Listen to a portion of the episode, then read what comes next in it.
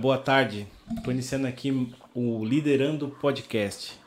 Eu sou o Ronaldo e aqui comigo tá o Rodrigo.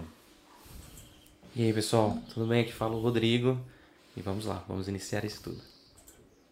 É isso aí. Hoje nós temos aqui uma presença muito, muito especial que é a Gabriela. Tudo bem, Gabriela? Olá, tudo bem? Que charme, É que charme. Olá, boa tarde. É isso aí. A gente tem a presença aqui da Gabriela. Antes da gente começar esse bate-papo, eu gostaria de falar aqui dos nossos patrocinadores. É isso mesmo. Hoje a gente tem aqui alguns patrocinadores e vocês vão estar vendo nesse exato momento, tá rolando aqui embaixo é, o patrocinador do Bibisfirra. Bibisfirra nos está patrocinando nesse dia. É a melhor esfirra da região aqui de Portugal, de Lisboa e Portugal, cara. Nossa, sinceramente, eu nunca é, comi aqui uma esfirra igual a deles. Não, é muito boa, muito boa mesmo. Lembra muito a nossa, nossa esfirrinha aí do Brasil. Show. É, tá- então, é, tem aqui embaixo no link, tem um link do, do- na descrição com todos os contatos do Bibisfirra. Eles fazem entrega em toda a região na margem sul e arredores e também na, em algumas partes aqui de Lisboa. Entre em contato com eles e tenta agendar o melhor horário para que você possa receber aí essa gostosura aí que é o Bibisfirra. É, não deixa passar, é importantíssimo. É muito bom, por acaso. Nós temos também o patrocínio hoje do Império do Brasil, que é uma loja de. é um mercado de produtos brasileiros. Nós que estamos aqui, por vezes é muito, muito difícil conseguir eh, produtos brasileiros de qualidade. E a Império do Brasil tem aí todos os produtos eh, do Brasil para você matar um pouquinho a sua saudade aí do, eh, dos nossos produtos. Bem colocado. Mais uma vez, aqui embaixo você vai ver aí a descrição desses produtos e também a descrição aqui do, do Império do Brasil, todas as redes sociais e como você entrar em contato com eles, tá bom? Ah, ex- excelente dica. Olha, agora eu já sei onde é que eu vou comprar meus produtinhos. Nós vamos estar deixando aqui no link na descrição também a rede social e todos os contatos da Minha Prenda. Então vá lá, clica no link aqui e dá uma olhada lá que com certeza você vai encontrar muita coisa boa. E aí, linda e, olha, charmosíssimo, tal como nossa convidada. Obrigada. Pessoal, e também, quem não conhece o Liderando, vão lá nas redes sociais, curtam, compartilhem, deixe lá o seu like, é importante para fortalecer o nosso projeto e com certeza vai agregar e acrescentar para todos nós. Vamos trazer muitas coisas boas para vocês. E vamos lá, vamos conversar com a nossa querida convidada no dia de hoje. É isso aí. Então, a gente vai começar aqui a nossa conversa com, com a Gabriela. Gabriela, então, conta pra gente como é que foi o 2020, esse 2020 maluco que a gente tá passando aí devido à pandemia. 2020 foi uma surpresa para mim, né? Porque 2020 a gente já tinha co- começou ali em fevereiro com essa notícia da pandemia e Assusta. todo mundo assustou muito, né? No começo a gente não sabia mesmo com o que estava lidando, o que era que ia acontecer, quais seriam as cenas dos próximos capítulos. Eu acho que isso passou na cabeça de todo mundo, né? Pois a é. gente meio que ficou assim, sem saber o que é que aconteceria no próximo dia, né? Tivemos ali que introduzir as máscaras, o álcool no dia a dia, isso tudo já muda um pouco a nossa rotina, né? Completamente, completamente. Aí- Mas, é, desculpa. Não, não, continue. não, mas é isso, a nossa rotina muda e temos que nos adaptar. Toda mudança gera um desconforto. Mas esse Sim. desconforto nós temos que entender e tentar conviver com ele. Acho que esse é o grande ponto. Exato, exato. E eu, é, dentro dessa, dessa situação da pandemia, né, saí do emprego anterior onde eu estava. Eu trabalhava no aeroporto e fui trabalhar é, numa indústria farmacêutica. Bem. É Nesse indústria período. que você tá agora É nessa também, né? indústria que eu trabalho agora. Nesse período, saí do aeroporto por causa da pandemia, né? E fiquei naquela, nossa, e agora? Né? Fiquei sem trabalho, fiquei sem emprego. O que é que eu vou fazer? O que é que eu vou fazer?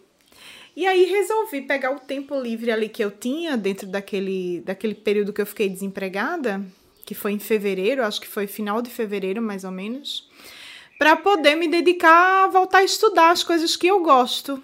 Porque eu gosto muito assim de temas ligados à lei da atração. Sempre estudei as coisas do professor Hélio Couto, de, de mecânica quântica. Essas Uau. coisas, né? Coisas básicas, né? Essas coisinhas assim básicas. gabarito, olha o gabarito. E aí eu falei, olha, eu vou voltar a estudar, já que eu tô com esse tempo livre, porque se eu ficar com a minha mente vazia, eu vou ficar paranoica. Primeiro porque eu fiquei desempregada. Depois, eu, eu não sei o que, que vem por aí com essa pandemia.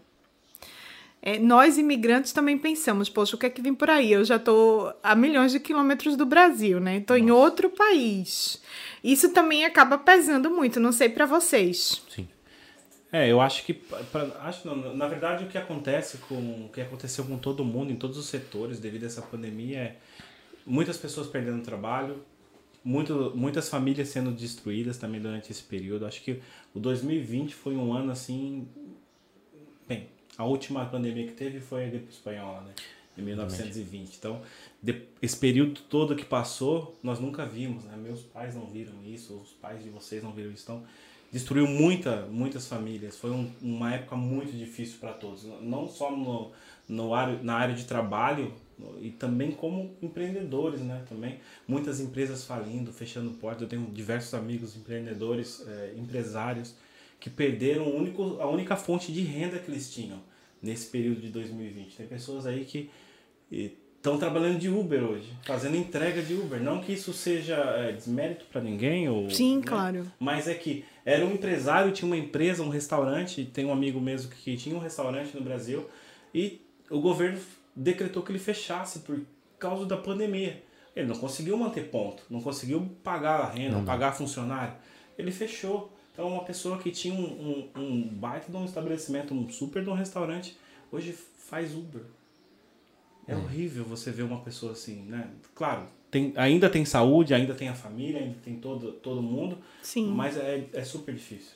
Com certeza. E, e, e acho que olhando para isso tudo, nós conseguimos ver uh, o quanto a gente tem de criatividade para tentar superar isso. Né? Eu falei um pouco é, sobre passar e se adaptar e conviver com isso. E hoje vejo também as pessoas criando oportunidades que antes é, é, era abstrata. Né? Então, que foi o seu caso. Aproveitou esse tempo que você tinha e foi buscar algo novo. Foi buscar inovar, foi buscar colocar uma ideia, como falamos em off um pouquinho, colocar uma Sim. ideia em prática. Então é louvável, é louvável. Pessoas como você que tem é, essa força de vontade de ir para frente é, é bonito, é muito bonito e não é para qualquer um. muito obrigada. E assim, só, só para eu resumir um pouco, né? Senão eu vou me estender muito. Eu comecei a estudar, e aí quando a gente vai para a internet, outros conteúdos acabam chegando, né? Outros conteúdos acabam vindo. E aí eu conheci um pouco mais do mundo digital, porque eu sempre trabalhei na área de marketing, mas nunca no digital. Sempre foi mesmo em campo. É, eu trabalhei numa cervejaria no Brasil, depois eu era professora do, da Educação Empresarial do Sebrae, do Senac, em Nossa, Recife. Ui. Mas nunca tinha entrado no mundo digital, assim, nunca tinha ido para o digital. Eu tinha pouquíssimo conhecimento em relação a isso, né? Mas sempre fui uma apaixonada pela área de vendas. Depois eu posso contar para vocês aqui uma história ah, engraçada. vai contar, vai com certeza. com relação a isso, daqui a pouco eu conto. Então aí eu pensei, olha, e agora o que é que eu faço? Comecei mesmo ali nesses estudos da lei da atração, de me tranquilizar, de ficar calma, entendendo que tudo tem o seu tempo, que as coisas acontecem como tem que acontecer. Pouco tempo depois, eh, saí em fevereiro, no final de março, eu encontrei outro emprego. Uau. Que foi nessa farmacêutica, né? E aí, eh, eu sempre via minhas colegas falando na, na hora do intervalo, do jantar e do lanche. Ah, queria comprar incenso. Gosto tanto de acender uns incensos na minha casa, gosto tanto de deixar minha casa perfumada, queria comprar umas velas, mas os chineses estão fechados e nananã, sempre falando assim, né? Porque aqui eles têm muito hábito de comprar nos chineses. Sim, sim. E eu já tinha tido uma experiência no armazém de incensos e velas. E tinha saído há pouquíssimo tempo para aproveitar essa oportunidade lá no aeroporto. Eu falei, ai, tá me coçando aqui o bichinho da venda, né? e eu era nova lá, não sabia o que é que eles iam pensar, o que é que iam falar, mas resolvi é, levar numa sexta-feira incensos e velas. Peguei assim 50 euros. Fui lá no armazém onde eu trabalhava. Comprei incensos, comprei velas, comprei aqueles óleos essenciais. Sim. queimadores, tudo que assim, que elas que eu ouvia nas conversas do refeitório, elas dizendo que Falando gostariam que de comprar, que queriam. queriam e tudo. Aproveitei também trouxe umas canecas assim pequenininhas para beber a bica do café. e aí montei na mala do carro. No- Mesmo na, na, na parte, de, na bagageira do carro? mesmo na bagageira do carro. No, no, ali a, Incrível. mont- abri a mala Incrível, de verdade. lá no estacionamento da fábrica. Um sol, assim, já tava sol na época, né? Já, já, tá, já tava perto mesmo da primavera. Abri ali a mala do carro e todo mundo que passava, eu, olha, trouxe umas coisas para vender, vocês não querem ver? E as pessoas começaram a ir para a mala do carro olhar. Não podia aglomerar, né? Então e vinham, quando iam, vinham outras. E ficava nessa, até da hora de eu entrar na fábrica para trabalhar. Eu fechava a mala do mais carro. cedo pra fazer isso? Sim, eu já também? ia mais cedo para pegar o turno que estava saindo e pegar o meu que estava entrando. Porque às vezes eles chegavam mais cedo, em vez de ficarem eh, dentro do carro, eles já iam olhar o que era que eu tinha na, na minha mala, né? Na barraquinha lá que eu montei. Mas foi muito interessante, porque pouco tempo depois, as minhas outras colegas da fábrica, que não tinham coragem, assim, de empreender ou de vender as coisas delas lá, começaram a levar também. E aí, uma amiga foi começou a vender roupa Olha. na mala do carro. Então você foi meio que desbravadora nisso aí. Você que começou e abriu a Foi. porta pra todo mundo começar a fazer. Começar a fazer. Oportunidade. Você enxergou o ponto da oportunidade, trabalhou no ponto da oportunidade e foi espelho. Isso é muito bom. Olha, não foi intencional, eu juro pra vocês. Não era. A intenção mesmo era eu vender os produtos, né? Ganhar algum dinheiro ali e me divertir também, porque eu adoro fazer isso. Eu adoro me comunicar e adoro estar com pessoas e vender, adoro isso. Então eu pensei, ai, vai ser tão legal, eu vou experimentar, né? Vamos ver o que, que vai acontecer. Mas eh, a coisa tomou assim um rumo maior do que o que eu esperava. Porque aí uma começou a vender roupa, depois a outra foi e começou a vender taparoé, que eles chamam aqui, Sim, né? sim. Começaram a vender também na mala do carro. Dona Leonor começou lá, colocou uma senhorinha, gente, já de cabeça branca. Chegou lá, ela até já tá, se reformou agora há pouco. Lá da fábrica, chegou lá, colocou o carro. Ah, Gabriela, eu vou colocar o carro aqui também. De repente, um monte de carro parado De repente, o estacionamento da fábrica já virou ali uma, Uma feira, feira. uma mini feira, né? Outra já é, começou a levar as hortaliças também, que ela plantava em casa para vender e vende também até hoje, E dentro do- do estacionamento da fábrica? dentro do estacionamento da fábrica. Uau. Incrível, incrível. Que isso- incrível. Eu mesmo é, olhar para isso e entender essa dinâmica num instante é, é- demora um pouco para processar, mas é muito divertido. É, verdade. eu mandei foto até, eu mandei foto pra, pra Ronaldo. Foi. Do- A foto da mala do da carro. mala do carro.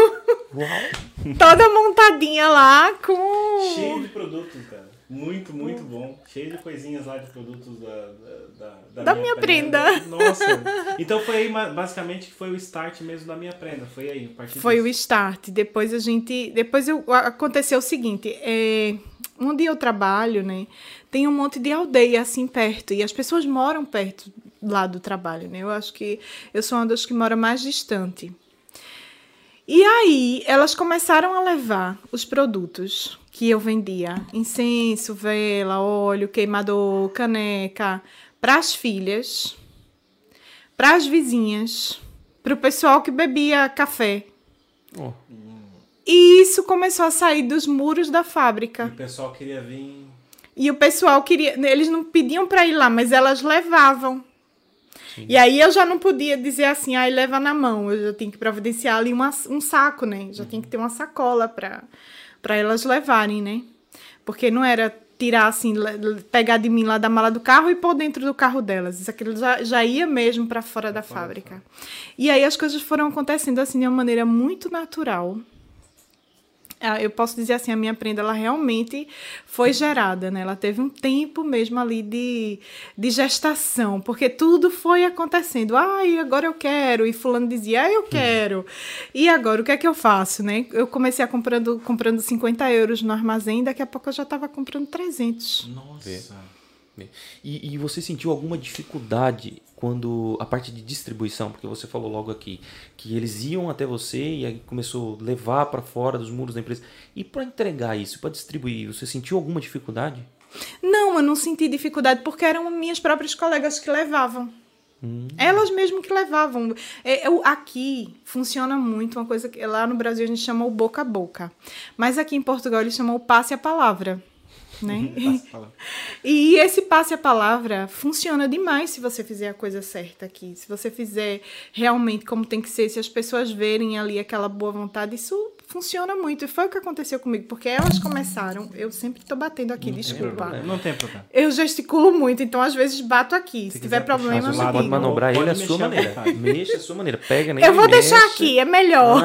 Mais seguro. Não, mas ele tá aí para você pode movimentá-lo para onde você achar Você melhor. tem toda essa Também. área para ficar à vontade, tá bem? Obrigada. E aí eu digo, não, eu vou fazer o seguinte.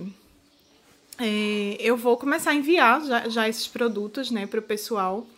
E acabei me perdendo, minha gente. Me desculpa, eu fico assim. O que foi que vocês me perguntaram? Que eu já me perdi. Era na parte, foi na parte da distribuição. Qual Sim. era a dificuldade? Se houve uma dificuldade para isso? Não, não houve dificuldade para isso, porque eram as minhas colegas com esse passe a palavra. Ai, a minha filha gostou disso aqui, Gabi, desse incensário. Pode trazer um para ela? Posso. Aí a, a, amiga da filha, a amiga do trabalho da filha já dizia: ai, comprar só onde? Eu quero também. Pô, Traz um para mim. Legal. Nossa, passa, realmente passava de um para o outro aí, né? para poder fazer mais. Nossa. E, e, depois disso, você pensou num espaço para instaurar a loja, fazer a loja? O que que como é que foi isso? Foi, foi só acontecendo mesmo e ou não? É assim, eu não pensei no espaço nunca. Sim. Eu mesmo sou bem sincera. numa empresa.com mesmo, uma empresa voltada Uma empresa voltada online. mesmo para a internet, para online, porque eu comecei. É... Pode falar o nome das pessoas aqui, né? Pode, à vontade. À vontade. Tá. À vontade. então eu comecei a assistir muitos vídeos daquela Sabrina Nunes uhum. que é uma empreendedora assim, que eu admiro muito, que está na internet e faz o maior sucesso. Ela vende joias, não sei se vocês conhecem. Uhum. Ela vende semi-joias. É a história de vida dessa mulher incrível, porque ela era cortadora de cana. Nossa. E hoje fatura milhões vendendo joias, semi-joias no Brasil, que é a Francisca Joias. E eu comecei a assistir os vídeos dessa senhora. Pra que que eu comecei a assistir os vídeos dessa senhora? Mente fértil é sempre um campo bom a ser trabalhado. Isso foi uma loucura na minha cabeça, porque ela começou a falar né, da internet, do mercado online, é, do que um site traria de benefícios, Sim. porque a gente sabe ali que está nas redes sociais, mas é um campo que não é nosso. É como eu tenho um Instagram ótimo, maravilhoso, onde eu fecho muitos negócios, Facebook tal e qual, mas eu sei que eu tô ali com a minha página, fotografo, tiro as fotos, tenho uma política super correta, mas aquele é um terreno que não é meu. Não, e a qualquer momento você pode perdê-lo. Eu Esse posso é perdê-lo, né? A internet, eu tô construindo ali no Instagram, tô construindo o Facebook numa casa que não é minha. É isso. Né? Funciona assim com todas as redes sociais. E a Sabrina já tinha colocado a ideia do site na minha cabeça. Eu comecei a pesquisar, ver como é que funcionava, mas antes de realmente investir no site, porque envolve uma questão logística maior, envolve uma questão de estoque maior, que hoje eu ainda trabalho dentro da minha casa. Gente, eu moro no T1. Ui. Vocês imaginam a loucura que é para eu conseguir armazenar e dar conta disso tudo, né? Sim. E é só você e seu marido? É só eu e meu marido. Então, assim, é, a gente embala lá. Eu tenho que comprar caixa. Quando eu compro caixa, eu compro um volume enorme de tem caixa. Que ser, né? não compensa, né? Comprar um, uma única unidade ou poucas unidades tem que ser realmente uma grande compra. Além dos produtos que eu tenho que ter em estoque. Então, no começo eu pensei logo, aí eu quero também montar um site. Lógico que eu quero um site, né? Uhum. Nunca pensei em ter uma loja física. Eu pensei sempre em ter um site, trabalhar bem isso na internet. Até hoje eu não penso mesmo em ter uma loja física, né? Se acontecer, vai acontecer assim, como aconteceu as outras coisas, de uma forma muito né? natural. Certo. E porque o mercado vai me pedir isso, como aconteceu, né? Uhum. Tudo foi, me foi pedido. Mas é, no começo eu pensei nisso. Quando eu vi que para mim agora não seria possível, por questões mesmo de logística, de espaço, de investimento maior, eu falei: olha, então vamos assim, vamos começar com o que temos na mão. Vamos para as redes sociais, Né? Vamos primeiro organizar a empresa, porque eu também tinha que abrir a empresa, né? Exatamente. Conversar com o meu contabilista, ver como é que as coisas funcionavam, eu não entendia nada da vida de empreendedor aqui em Portugal. E basicamente a empresa tem um, um ano, um ano e pouco, né? Tem um ano. Um ano. Você Um começou agora aninho. durante a pandemia, então. Sim, eu comecei durante a pandemia. É, e o, o, o- a grande sacada aqui, ao meu ver pelo menos, é que você não ter um, um ponto físico para a loja ajudou muito. Imagina se você tivesse começado essa empreitada já no começo da pandemia, com ponto, com uma loja, pagando ponto comercial, pagando tudo, e o governo vindo aqui ainda Portugal, que foi muito rígido a, a, a quarentena, fechando a sua loja. Você ia falir já nos primeiros meses. Ah, foi- a sacada foi mesmo muito boa. É. Foi mesmo boa. E a ideia de ter um, um- uma empresa .com, é, hoje em dia, é o que faz mais sentido. Né? Nós vamos viver essa pandemia aí por muito tempo. A gente sabe disso. Tem vacina, tem tudo, todo mundo tomando vacina, mas isso vai ser uma realidade nossa agora durante muitos anos ainda. É, Eu vi na televisão esses dias atrás que estavam, os especialistas estavam dizendo que é pelo menos mais dois anos convivendo com isso, na situação que nós estamos hoje. Então, olhando para frente projetando isso, é, assusta. Se você tivesse uma loja física nesse momento, que é o que o Ronaldo disse, pegando o ponto dele, é, você nesse momento estaria, não diria mal das pernas, mas teria que repensar toda uma estrutura e se É, reorganizar. poderia já ter fechado mesmo o ponto, porque ninguém consegue sem. A não ser que você venda muito online e aí é jogar dinheiro no lixo, porque se você está vendendo só online, eu vou manter um ponto físico só por dizer que eu tenho uma loja física, você acaba perdendo dinheiro, você não está vendendo pela loja física. É o que acontece muito em muitas empresas hoje. Tem, tem empresas que migram totalmente do, do, Do físico. físico pra, para o online. Porque também deixa de ser o público-alvo. O público-alvo, que é aquela pessoa que estava visitando a loja, já não vai mais, deixa de ser. Agora eles começam a visitar via a internet, já não tem sentido ter mais um ponto. Não faz mais sentido. E essa sacada foi muito boa. É assim, eu adorei tudo que aconteceu e vem acontecendo, né? Porque eu vou dizer pra vocês, não... lógico que a gente pensa ali, e planeja. No começo eu fiz todo um planejamento, né? Tanto na minha cabeça como eu também fui ali e usei os métodos e as ferramentas de planejamento que eu conhecia para planejar a loja, né? Em todos os sentidos. Mas ela é o, o mercado e ela é que me dizem os caminhos que eu tenho que seguir a cada dia. E eu tenho sempre que estar atenta para observar isso. Utilizando essas ferramentas, quando nós olhamos para o marketing em si, é, qual foi assim a grande sacada no marketing? Porque construir aos poucos, nós sabemos que é, é viável, é possível, mas você tem que ter uma projeção, Sim. não é? Então, lógico que você entendendo todas as ferramentas como é, é, você é professora disso, não é? Então, que honra ter uma professora e, e- e vai me ensinar muito. Eu tenho muitas dúvidas sobre isso. E como é que foi, então, a sacada, a grande sacada do marketing? Entender o mercado à sua volta. Como é que foi isso? Além daquele início, daquela premissa que foi ali, mas como é que você olha o mercado à sua volta? Olha, é, aqui em Portugal, eu vejo ainda que existe, apesar das pessoas comprarem e terem se acostumado muito na quarentena a comprarem online, ainda existe a resistência da compra online. É verdade. Ok. né? Ainda existe essa dificuldade. Então, quando eu enxerguei isso, porque eu comecei também fazendo diretos na internet, eu ia para o Facebook no domingo Fazer aquelas vendinhas que o pessoal fica na live tentando vender, mostrando é isso. fazer essa venda Olha na live lá. E aí, quando eu falava com o cliente, o cliente sempre perguntava: Mas você- vai entregar mesmo? Eu vou, não se preocupe, não. É, o grande medo é tomar um golpe, né? Exatamente. Hoje em dia, um, do, uma- um dos grandes problemas da internet é esse: você faz uma compra e toma um golpe. Muita gente toma golpe, né? E, nossa, que bacana você fazer aquelas lives. A gente vê isso todo dia, tá rodando no feed ali do Facebook, você vê alguém vendendo alguma coisa portuguesa mesmo. Sim. Mostrando roupas e... E eu comecei a fazer os diretos também. Eu senti, quando eu fui pro direto, Sim. A primeira coisa que eu senti em relação que eu precisava trabalhar bem o marketing foi é, essa, esse, essa resistência da compra online. Né? Foi a primeira coisa ali que eu senti. Mas é, eu já vinha com esse suporte de que pessoas compram de pessoas. Sim. Né? É o toque humano, né? Esse toque humano faz toda a diferença. Então, o meu atendimento, ele é o mais humanizado possível. Isso faz toda a diferença. Quando eu falo com o cliente, eu pergunto, olha, como, é, como você se chama? É a primeira pergunta ali que eu faço. Qual o seu nome?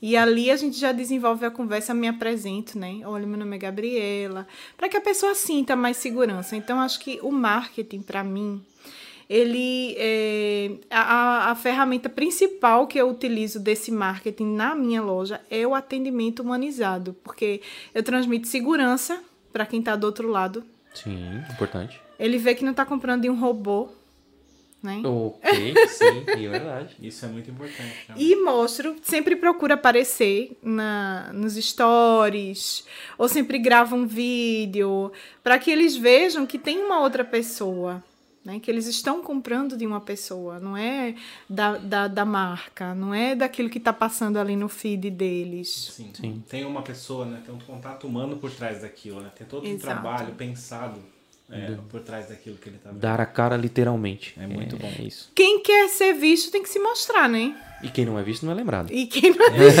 exatamente. às vezes a gente é sente um pouco de resistência, eu não vou mentir para vocês. É às vezes difícil, por quê? É, porque quando a gente tá ali para se mostrar, acontece de tudo. Ah, mas uh. isso.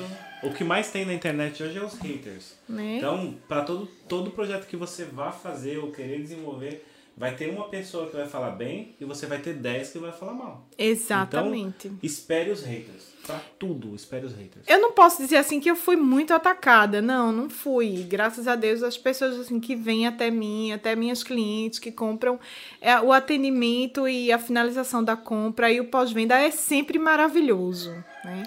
Mas eu não vou dizer a vocês que não aconteceu, aconteceu. Não e a gente acontece. tem que estar tá, tem que ter ali uma casca grossa para poder lidar. Tem. Literalmente, tem que ter uma casca grossa e saber repelir tudo isso aí. Exatamente. Senão... E também se você for dar ouvido para muitos desses comentários, você acaba não fazendo nada. Porque muitas pessoas apontam o dedo para você ou para um projeto que você quer, quer fazer. Às vezes não é porque é, a pessoa é má, é porque às vezes ela não, não tem a mesma capacidade que você tem. Acho que é, o, o mais interessante do, do, nosso povo, claro, todos os povos têm, têm pessoas assim, mas o, o brasileiro ele é guerreiro demais. O brasileiro ele mete a cara, ele quer fazer uma coisa, vou fazer. Ainda mais o brasileiro que vem do Brasil para cá uh, com às vezes mil euros e uma mala cheia de sonhos, né? Ele quer meter a cara, ele quer fazer, ele quer mostrar, olha, eu fui para lá, quebrei, quebrei pedra, mas eu consegui. Eu estou aqui entregando um resultado. E eu acho que isso é, é, faz toda a diferença também. A, a, força de vontade, a garra e não ouvir essas pessoas. Porque se a gente ouve, a gente desanima, cara. Já isso é era. É. Né? Isso é verdade. Mesmo. Eu acredito que também é, algumas pessoas até próximas de nós vão apontar e dizer, meu, não vá, não tente. não é por aí o caminho. Mas como é que ele quer dar um caminho? Ou essa pessoa quer mostrar um caminho que ela não está ali caminhando. Né? Para quem está perdido, qualquer caminho é um caminhar. Não é? Então, assim, quando nós temos um norte, entendemos a situação, que é o seu caso, entendeu o mercado, entendeu o marketing, quebrou as barreiras, engrossou a postura, mudou e mostrou: olha, é possível, como o Ronaldo disse, nós carregamos os sonhos. Né? O que nós doamos não é, é, é o que nós trocamos são sonhos. Né? Você tem um sonho de conquistar alguma coisa, de ter aquilo, e você vai lá e mostra: olha, está aqui, é possível. É, é isso o relacionamento que você tem com o seu público hoje, pelo que eu estou percebendo naquilo que você coloca. E é importantíssimo isso. Muito bom. E você veio para aqui para Portugal em que ano? Eu vim em 2017, né? E a, a, gente já tinha conversado, né, sobre isso uhum, antes. Sim. É, por um problema pessoal meu, eu precisava assim mesmo por questões de segurança, eu queria me sentir mais segura, e queria um pouco ares também, ter né? outros ares, um pouco um mais pouco de tranquilidade. E aí eu resolvi vir com meu marido para cá em 2017, né? A gente chegou em agosto de 2017. Aqui, bem no, no verão. e, e, como é que foi essa chegada? É, chegou, conseguiram trabalhar? Ou vamos então Veio respirar novos mais ares? importante, a Opa, vamos lá, a, boa, a, boa. A pergunta é, mais importante que todo mundo faz é quando você veio para cá? Você já veio com documento? Ou veio não, quebrar pedra sem nada, como todo mundo chega? Não, eu vim para cá quebrar pedra sem nada, como todo mundo chega. É das nossas, é das nossas, é das nossas. Não, eu não vim com visto. Não, vim normalmente. Olha, vou entrar lá, a gente veio como turista. Lógico que a gente pensou, que a gente se planeja antes de sair, né? Sim, sim, tem vamos lá, vamos fazer e tudo. Mas também quando a gente dá de cara com, os, com as coisas, A burocracia. a burocracia e vezes, tudo, muitas vezes não sai como planejado, né? Não. Que a gente sabe o quanto é difícil. Eu só vim ter documento em 2019. Eu cheguei em 2017. Eu só vim ter documento em 2019. Eu e meu nossa, Você marido. conseguiu mais rápido que eu ainda. Eu consegui três anos depois de Portugal. Ah, Estando aqui sério. três anos. Eu vim pra cá a primeira vez em 2005. Eu consegui documentação em 2009. Uau. É, três tudo anos, isso, quatro cara. anos. Tudo isso. Sim. Eu, eu acho É que. porque eu tava trabalhando, mexendo com a. Mexendo, né? Procurando a nacionalidade, na verdade, por descendência, né? Então deu muito trabalho, documento que ia pra trás e pra frente. Ah. Cada, cada chancela, eh, cada documento no consulado demorava seis meses para ser avaliado. É assim. E às vezes passava seis meses eu ia lá verificar e eles falavam, olha, o sobrenome aqui da sua mãe tem um- um- uma letra que tá errada. Já reprovava, voltava tudo pro Brasil. Aí tinha que pedir tudo de volta no Ai, Brasil. fazer dossiê em cima de É, dossiê. é, Nossa, a- que trâmite, Foi, que trâmite. foi, foi horrível. É um período muito, assim, ansioso pra conseguir. Sim. E a gente que tá aqui quando não tem documento, vai fazendo subemprego, tudo que é subemprego você Tudo. acaba aceitando. Parece pega. Tudo. Parece pega. É isso. Já tá. É, eu, E- no- Mas foi o que aconteceu. Eu peguei o documento em 2009, a primeira coisa que eu fiz foi. Eu fui embora de Portugal. Ah, sério? É, mas eu- aí eu migrei, né? Eu migrei para outro país da Europa. É, eu fui para Alemanha, morei pra, fui morar na Alemanha. Daí da Alemanha depois eu fui morar lá no Reino Unido, na Inglaterra. É, mas foi só pegar o documento. ah, aí todo mundo fala, ah, vem para Portugal para só pegar documento e ir embora. Não, eu fui porque eu já estava morando muito tempo aqui. Sempre tive um sonho de ir para para Inglaterra. Fui para Inglaterra, morei lá dois anos. Depois voltei para o Brasil e voltei para Portugal e tenho casa em Portugal. Tô, tô aqui e não saio mais daqui. Então, ou seja, é, eu não, não vim pegar a cidadania portuguesa, eu vim para ficar em Portugal, né? Mostrar que a gente pode é, produzir muita, muita coisa e fazer muita coisa aqui ainda. Dar, dar, dar visão. Nós queremos dar voz, que é o, o seu caso hoje, Gabriela, aqui com a gente, e dar visão para as pessoas que é possível. Né? Assim como o Ronaldo enfrentou tudo, tudo que enfrentou, eu também enfrentei. Acho que de vocês eu fui o mais novinho aí com isso tudo. E eu cheguei, e um ano depois eu já tinha o agregado familiar todo com visto, eu também. Então foi muito rápido para mim. Talvez a burocracia da época do Ronaldo e também da sua época era um pouco maior. Mas é, eu acredito que eu fui passinho por passinho e hoje posso sentar do lado de vocês, compartilhar a minha história, agregar valor, conhecimento, que acho que é, é isso que é importante. Nós temos de agregar valor para nós, é, porque o saber não ocupa espaço, é um dito português, né, e eu é, integrei isso muito na minha vida. E, e, e é importante mostrar para quem está nos vendo, para o nosso público, para o seu público, que é possível.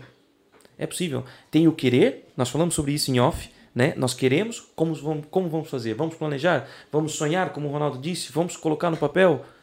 Vamos executar? Porque há sacrifício de todos os lados.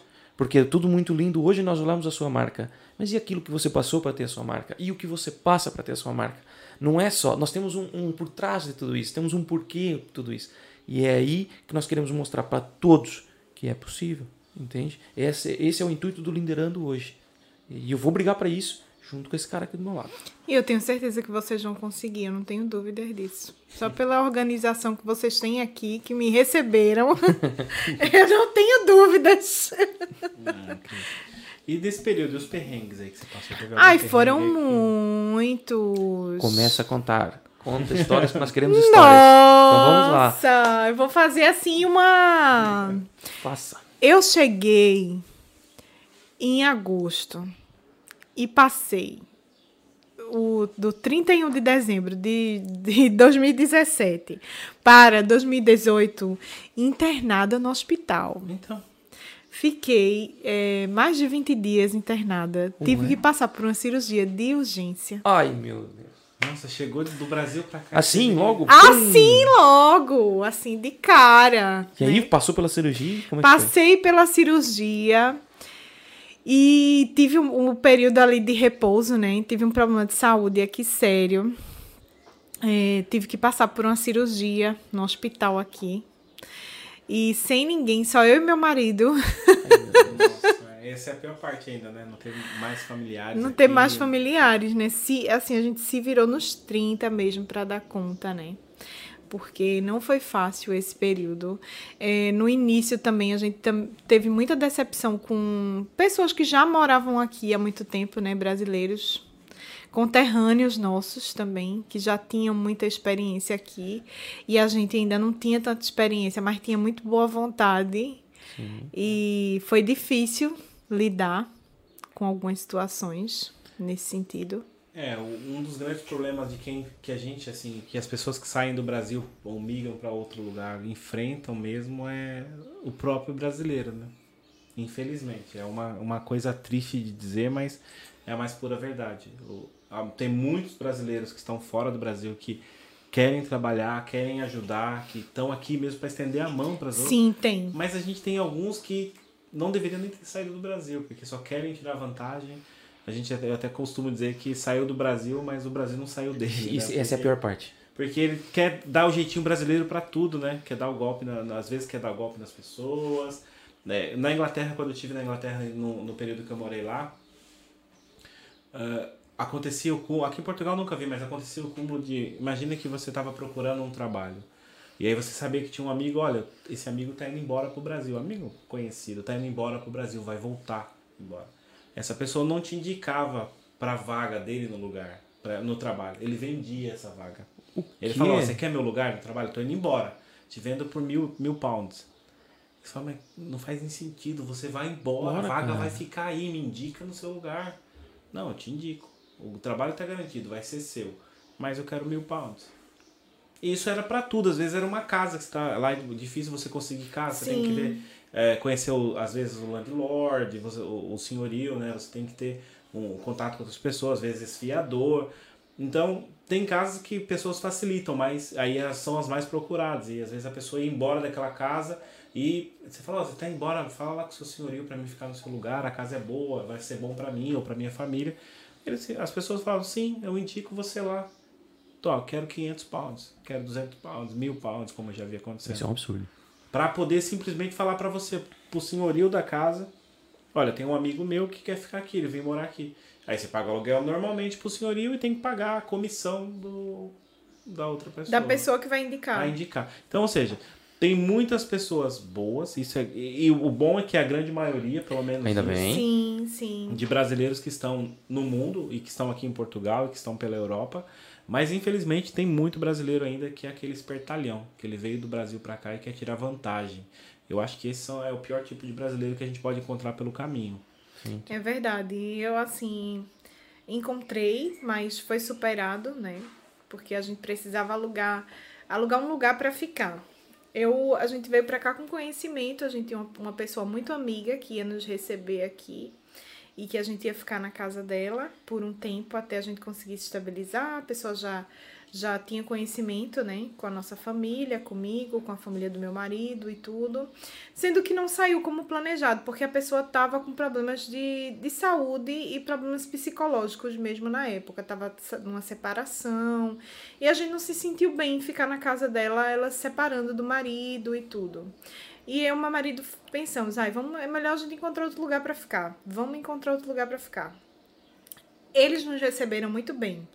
Sem sombra de dúvidas, assim, foram maravilhosos e não queriam que a gente saísse de lá. Mas nós entendemos que, como eles estavam naquele momento ali do casal, era melhor pra gente É. sair, né? né? Procurar um outro lugar. E foi aí que a gente deu de cara com os mal intencionados. Oh, essa é a pior parte. Essa é a pior parte. Foi nessa saída que a gente deu de cara com, com os mal intencionados, né? Porque a gente alugou um quarto. E as pessoas que. Esses brasileiros, os, os quais a gente arrumou um quarto, eles, assim, eram pessoas mesmo muito problemáticas. Depois eu não podia mais nem lavar a roupa lá. Tinha que lavar na lavanderia. Você vai morar numa casa que você não pode nem lavar roupa. Imagina É, uma coisa que dessa. bom. Ai, que bom. Depois não Que podia bom. nem lavar roupa lá mais. Tinha que lavar na lavanderia. Deixavam usar a cozinha, pelo menos? Eles- ela- casa que não deixa nem usar a cozinha. né? Deixavam usar a cozinha, mas a gente não tinha, não tinha cama para dormir. Como? E a gente tinha que Então. dormir no chão.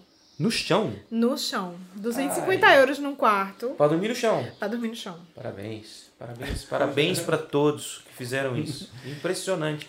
Mas olha, isso que vocês estavam falando é super, super interessante. Porque assim, é, o brasileiro, infelizmente, ele quer você bem, mas não pode estar melhor que ele. Isso é o grande problema. E os mal, desculpa, os mal intencionados, eles vão bater nessa tecla. Eles vão bater aí. Ah, ela tá bem, mas não pode estar melhor que eu. Não, até, é assim. até aquele falso. O, a gente fala até que é a falsa ajuda, né? A gente acha que tá ajudando, ah, vou te ajudar, vem aqui que eu vou te ajudar, e cobra de você, ah, 300 euros. Olha, aqui é 300 euros, eu tô te ajudando. E depois você vai ver, mas isso aqui vale 200, o cara cobrou 300, porque é aquela falsa ajuda. Na verdade, ele tá se ajudando, dizendo que vai te ajudar, e não tá te ajudando em nada, ele tá ganhando com o que tá fazendo por você. Essa, essa é a grande verdade e é o que acontece. É uma muito, pena. Acontece muito. É uma pena, é uma pena. Uma pena. E eu, eu, eu, e meu marido, né, a gente procurando casa. Porque, na verdade, a gente só foi para um quarto inicialmente, porque a gente já não conseguia encontrar casa em 2017. Nossa. Aqui já estava muito difícil de encontrar casa. Praticamente impossível, né, de encontrar. Até que conseguimos encontrar uma casa. Graças Nossa. a Deus. Uau. Que alívio, não é? Que alívio, que é onde a gente é mora até tá hoje. hoje. É a mesma casa, a gente mora no mesmo lugar. Meu marido também está no mesmo, no primeiro emprego que ele arrumou aqui, ele continua até hoje. Tá lá já bem, já tá quatro efetivo, anos, já, tá já tudo, tudo bem, as pessoas assim, ele adora o trabalho e todo mundo adora ele também lá. Tudo é tranquilo. É, eu, eu noto que eles nos recebem muito bem. E os portugueses em si, é importante falar isso para o nosso público português. Nós adoramos vocês, tá bem? Eu sou muito bem recebido e, e acho que essa e facilita depois nos integrarmos junto deles. Entende? É, é, é, essa facilidade que nós temos de convívio. Eles nos adoram. Sim. Eles adoram o nosso sotaque, eles adoram. Eles veem, eles consomem muito do produto brasileiro. Muito. Eu não acreditei o dia que eu cheguei aqui e vi o consumo que eles tinham com o nosso produto. Eu digo produto, seja novela, música. seja comida, música. Então, assim, é, eu falei, uau, que incrível. Né? Não, e não é só também, tem a, o consumo agora com a internet, com a todo mundo está tendo mais acesso né, à internet. Antigamente, em 2005, 2006, não tinha. Tanto que eu falava com, com a minha mãe no Brasil quando eu mudei para cá. Eu falava uma vez por mês, eu comprava um cartão de telefone com crédito. E aqui tinha isso? Era o cartão Natura, Natura, uma coisa assim que vinha com.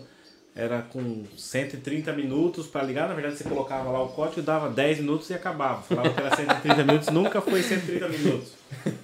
Mas tinha. Basicamente tinha esse cartão. E como não tinha tanta difusão da, da, da internet naquela altura, era só, só assim que a gente fazia uh, o contato com o Brasil. E hoje, bem ou mal, o Brasil e o brasileiro dominam a internet. Nós temos muita, muita coisa na internet, muito Verdade. conteúdo na internet. E eu tenho amigos portugueses que falam: olha, meu filho tá com sotaque de brasileiro. Falei, então. Pois é. porque, é, pois é. porque ele só fica vendo vídeos na internet, no YouTube, e ele pega as palavras do vídeo. E ele aprende a falar, ou seja, o nosso, nosso sotaque ele é muito difundido pela web, né? Então os portugueses que estão nessa nova geração aí, que está tá chegando agora, está crescendo, eles consomem muito esse Consome produto muito. brasileiro.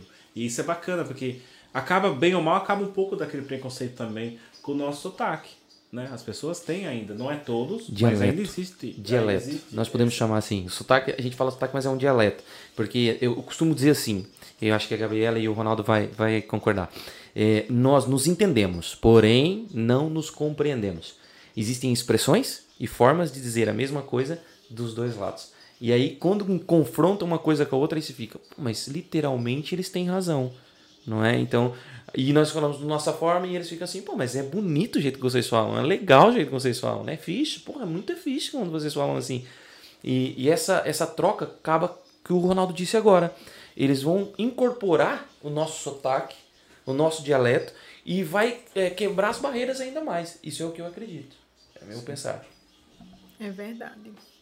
Bom, mas a gente tem né, dificuldades quando a gente chega aqui logo no início. conta, conta. E, e, tem que superar, né? Teve alguma assim que você, quando ouviu, falou: opa, não, como? Repete. E ficou pra processar? Tem alguma? Conta pra gente. Tem, tem várias, assim. É... o cachodré, que é o cais do sodré. E eu entendi! Meu Deus, agora que eu vou entender.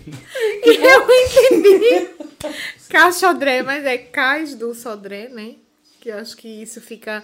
Isso ficou. Eu e meu marido, a gente ia andando e tinha que ir pra essa estação, porque eu acho que era ela que ia pra Algés. A gente precisava chegar em Algés. Certo. E lá é que tinha um comboio que ia para, Cais do Sonar. para o Algés. Ah, Algés, ok.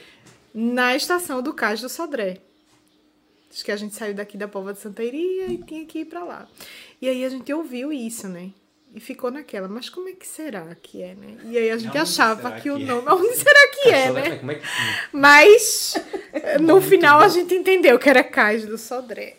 Mas alguma assim que você se lembra que, que foi aquele, aquele impacto na palavra? Porque eles têm palavras que é um falso cognato. Que eles falam assim, opa, mas não é isso. Tem mais alguma que você pegou assim? Olha, minha gente tem várias, mas eu não sei assim se eu vou lembrar agora dessas situações. Mas Ou então uma tem- expressão. Uma, por ela- por exemplo, eu, eu lembro uma que aconteceu comigo. Foi assim, fatura com contribuinte. Só que a pessoa falou tão rápido, eu tava com meu primo e falei, meu, por favor, o que, que ela falou? E ele falou assim, ué, contribuinte na fatura. Eu não entendi, bicho. E eu falei, como, moça? Aí ela disse assim, ih, ele não entende, ele não compreende. Eu falei, não. Não percebe, não percebe. Não percebe. Yeah. Não percebo, ah, não percebo. E eu vai, pronto, ok, tá bem. Mas isso demorou muito. Eu demorei um pouco pra pegar. Como eu trabalhei na restauração, eu demorei um pouquinho pra pegar ah, as palavras. Então eu pedi pros meus colegas de trabalho, meu, dá na minha cabeça, puxa por mim, fala pra mim como é que é. E, e hoje consigo compreender, ouvir e compreender muito bem. Ainda bem, ufa, passei por tantas também. Mas Assim, eu, eu tive algumas experiências onde eu estou trabalhando mais agora com os portugueses, que eu estou mesmo mais inserida na cultura, é agora na fábrica. Sim. E lá, conta uma boa pra gente. Lá, assim, é onde eu realmente estou tendo a oportunidade de me inserir na cultura, porque antes eu trabalhava com os indianos, trabalhei muito tempo com eles. E aí eh, a gente não fala muito português, né? Tem fala mais inglês, eles falam entre eles na língua deles. E eu era a única brasileira Ui. a trabalhar lá. Depois os meus colegas eram indianos e eu só tinha uma portuguesa Nossa, pra conversar. para conversar. Então, e, e ela é do norte. Também, que é- eles mudam, né? O sotaque do norte Completamente. E as é palavras mudam muito também no norte, porque pra... pra cá, é bem mais, mais acelerado. Então, assim, agora na fábrica é que eu tô tendo mais oportunidade. Mas, assim, aprendo de tudo lá que vocês possam imaginar. Sim, do bom, do bom ao pior, não é? Eu sei, isso é... Todas as expressões. Isso, é- isso é que é legal. Isso é bom absorver tudo. Bem, e agora, voltando aqui mais pro nosso bate-papo principal, qual que é os planos para Minha Aprenda pro futuro? O que é que você pretende? O que é que você quer fazer? Olha, eu quero colocar esse site no ar. Ainda não tá no ar. né? Ainda não tá no ar. Eu quero mesmo colocar esse site, né? E já tá sendo construído? Já tá trabalhando com ele ou ainda não? Ainda não. Ainda não. Eu tô ainda no processo mesmo de coleta de dados, porque eu acho que a gente tem que ter bastante informação para poder fazer uma coisa mais assertiva. Então, as minhas vendas, elas se transformam em números e também se transformam em dados. Muito. Diariamente eu consigo acompanhar eh, pelos números que o Instagram me fornece, né? O meu público, quem é, né? Onde é que ele está, onde é que ele está inserido, quais são os produtos que eu vendo mais hoje na loja. Qual que é a faixa etária das pessoas que compram? Você Qual tem uma a faixa estatística muito etária? completa mesmo pelo Instagram. Eu tenho essa. O Instagram ele me dá essas, essas informações e eu não fico com essas informações guardadas embaixo do braço, pelo contrário, né? Eu vou mesmo planejar e projetar os próximos passos, porque Você eu planilha durmo. isso. Você planilha isso Sim, tudo isso. Eu durmo e acordo pensando nisso. Cada venda que sai hoje, é, cada, para cada encomenda que eu mando, eu tenho dados dessas encomendas também. Que para mim é importante saber para onde a região que eu atendo mais, dentro de Lisboa, né? Eu já sei que eu, a região que eu atendo mais dentro de Lisboa, onde é que está concentrado o maior número das minhas clientes, no meu caso, qual o tipo de produto que eu vendo mais, qual a faixa de preço mais atrativa para o meu, meu cliente. Boa. Então, assim, a minha prenda, é, eu procuro transformar todas as informações que eu tenho em dados e eu analiso esses dados para que a minha resposta do site ela seja, eu não vou dizer que eu vou ter 100% de assertividade, mas ele vai estar, tá, eu não vou jogar é, as sementes numa terra onde eu não vou conhecer. Né? Ele vai ser o mais assertivo possível. Eu ainda estou também é, nesse momento com a reestruturação do meu do meu do meu nicho assim do meu portfólio né? Daquilo que eu tenho dos meus produtos daquilo que eu tenho para oferecer para o meu cliente. Eu ainda tô na formação disso isso ainda não está fechado. Porque como eu comecei vendendo esotérico uhum. e depois eu migrei para os presentes eu ainda tenho um público do esotérico presente que me pede ai Gabriela eu quero comprar fonte Quer comprar incenso? Quero comprar incensos, quero comprar budas. Vela de cheiro. Né? Quero comprar as velas. Mas eu migrei... Mas isso também no meio que casa muito com, com, com o nicho da, da minha prenda? Porque eu acho que faz todo sentido você também ter esses produtos. Sim, ele casa com o meu nicho, mas quando você olha hoje dentro da minha dentro da minha página, Sim. As fotos, eu parei de vender mais por isso, porque eu queria uma coisa mais uniformizada ali, um, um nicho mais. De um padrãozinho. Eu queria aquele padrão dentro daquele feed, né? Uhum. Não que eu não venda, mas tem muita coisa que eu não posto mais as fotos lá.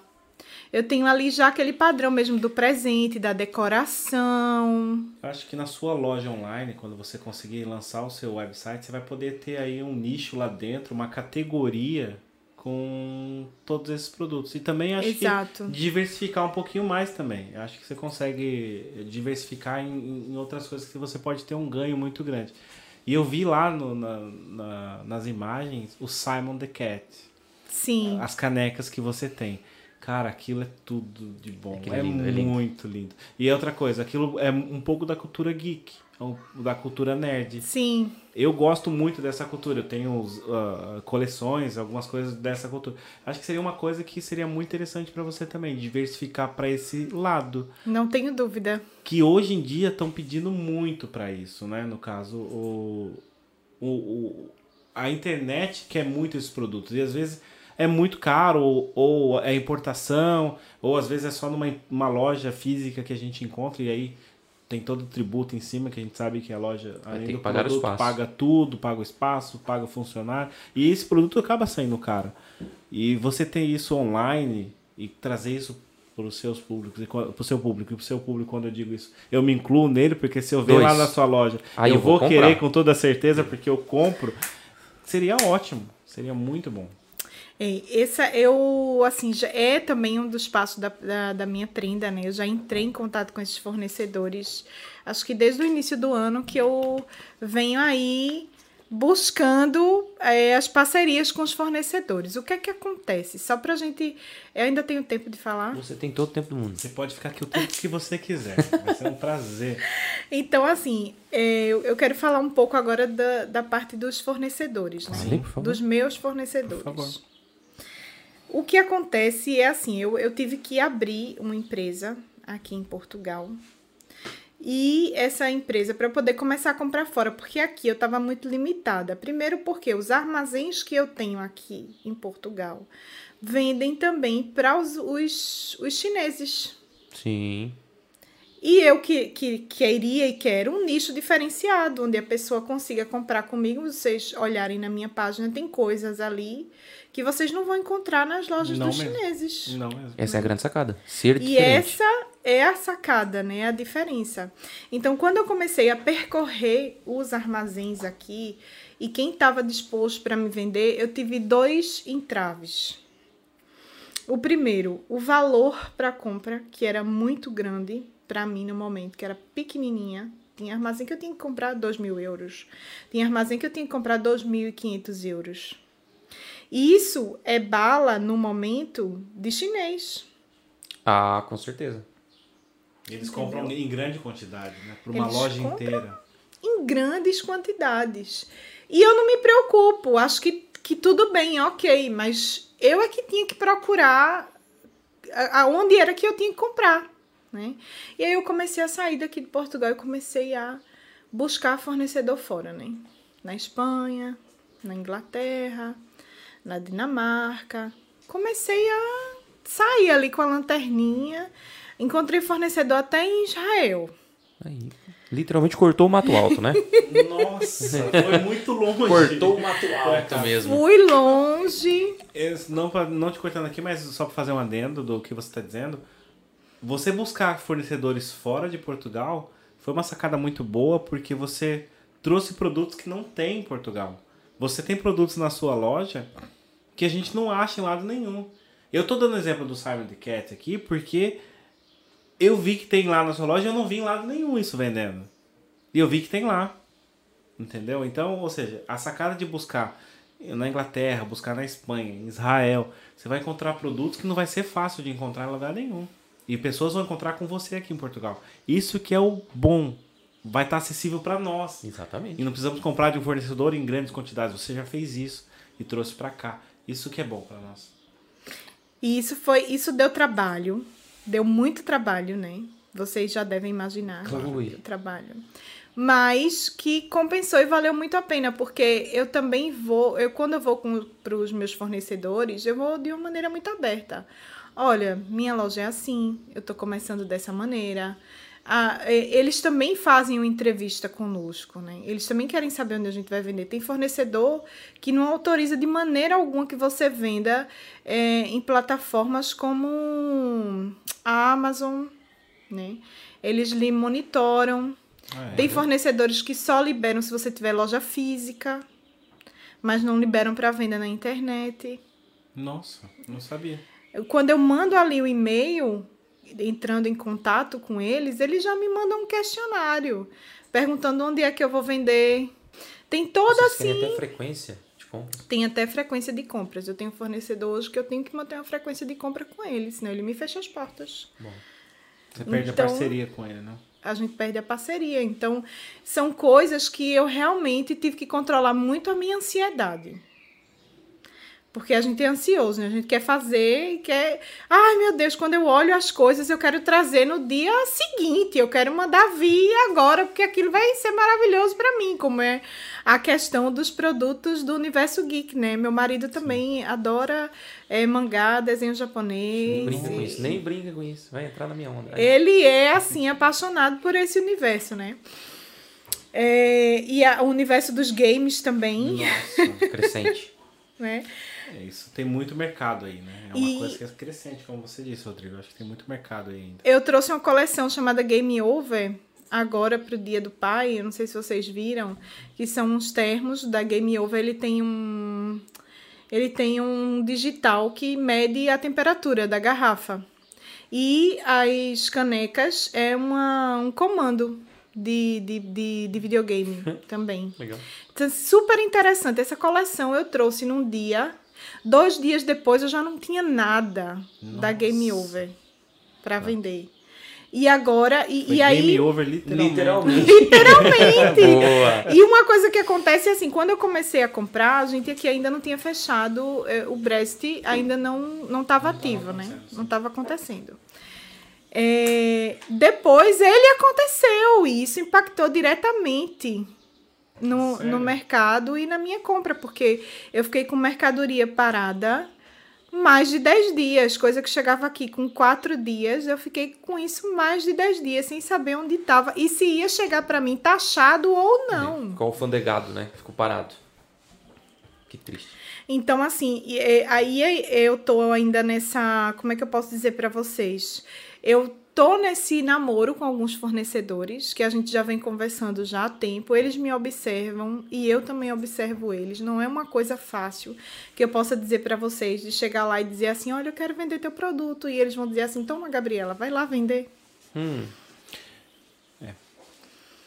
Porque né? também não vale a pena você comprar o produto para revender, né? Você tem que ter fornecedor com para ter um incentivo financeiro, para poder que você tenha preços competitivos. E eu fiz isso, né? de tudo, assim, da minha parte, do que cabia a mim, eu fiz o que era possível, ou seja, abri uma empresa, abri uma empresa dentro dos parâmetros necessários para fazer esse tipo de compra. Eu hoje estou inserida dentro de um regime tributário chamado viés, onde eu tenho que ter um faturamento anual de X, né, uhum. né? Para poder conseguir tá inserida dentro desse mercado. Tenho que fazer as compras e tenho que fazer as vendas tal e qual compatível ali. Né? Então, quando eu fui também para o mercado, eu busquei essas informações.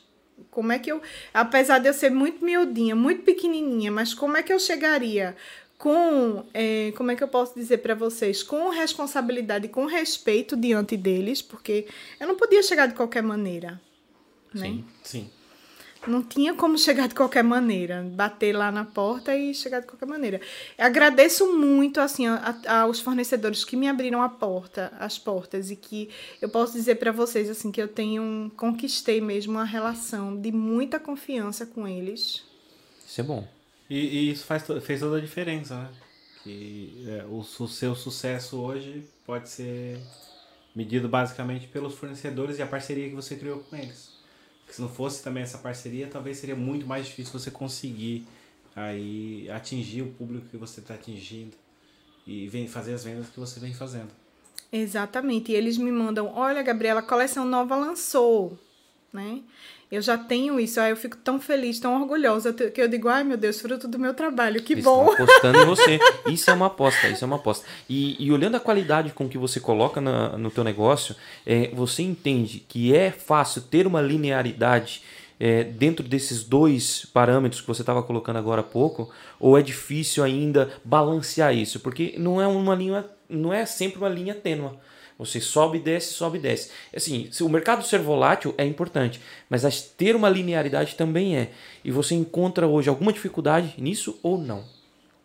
Olha, eu encontro é, eu encontro dificuldade nisso sim, porque eu também tenho que pesar outros fatores. Sim. Né? É, vocês receberam um presente, viram a embalagem. Sim. Hum, e, por acaso a gente vai buscar essa embalagem daqui a pouco para mostrar aqui. A gente quer abrir aqui. Não é só o presente, né? Quando eu envio um produto, quando meu cliente recebe em casa um presente da minha prenda, ou quando alguém vai receber um presente da minha prenda, ele não é só um presente. Eu tenho ali papel de seda, eu tenho uma boa caixa, eu tenho uma boa fita de cetim, eu tenho uma boa etiqueta, um uhum. bom rótulo. Ou seja, eu trabalho muito a minha marca nisso que vai. E isso também está calculado dentro do, do, do preço do meu produto. Sim. Você tem que calcular isso tudo. Hum. Mas e nisso você gera uma identidade, você sabe disso? E eu é? gero a minha identidade propositalmente, mas que muitas vezes eu não trago algumas coisas de fora é, ou, ou, não, não fecho negócios com algumas outras parcerias, porque para mim agora é mais importante fortalecer a minha marca. Com certeza. Sim. Eu tive muita, muito, eu fui muito abençoada, assim, tive muita sorte, porque todo cliente que recebe um presente meu em casa faz uma história. Aí. Mas é, também, é, não, é que assim, eu até, até gaguejei agora.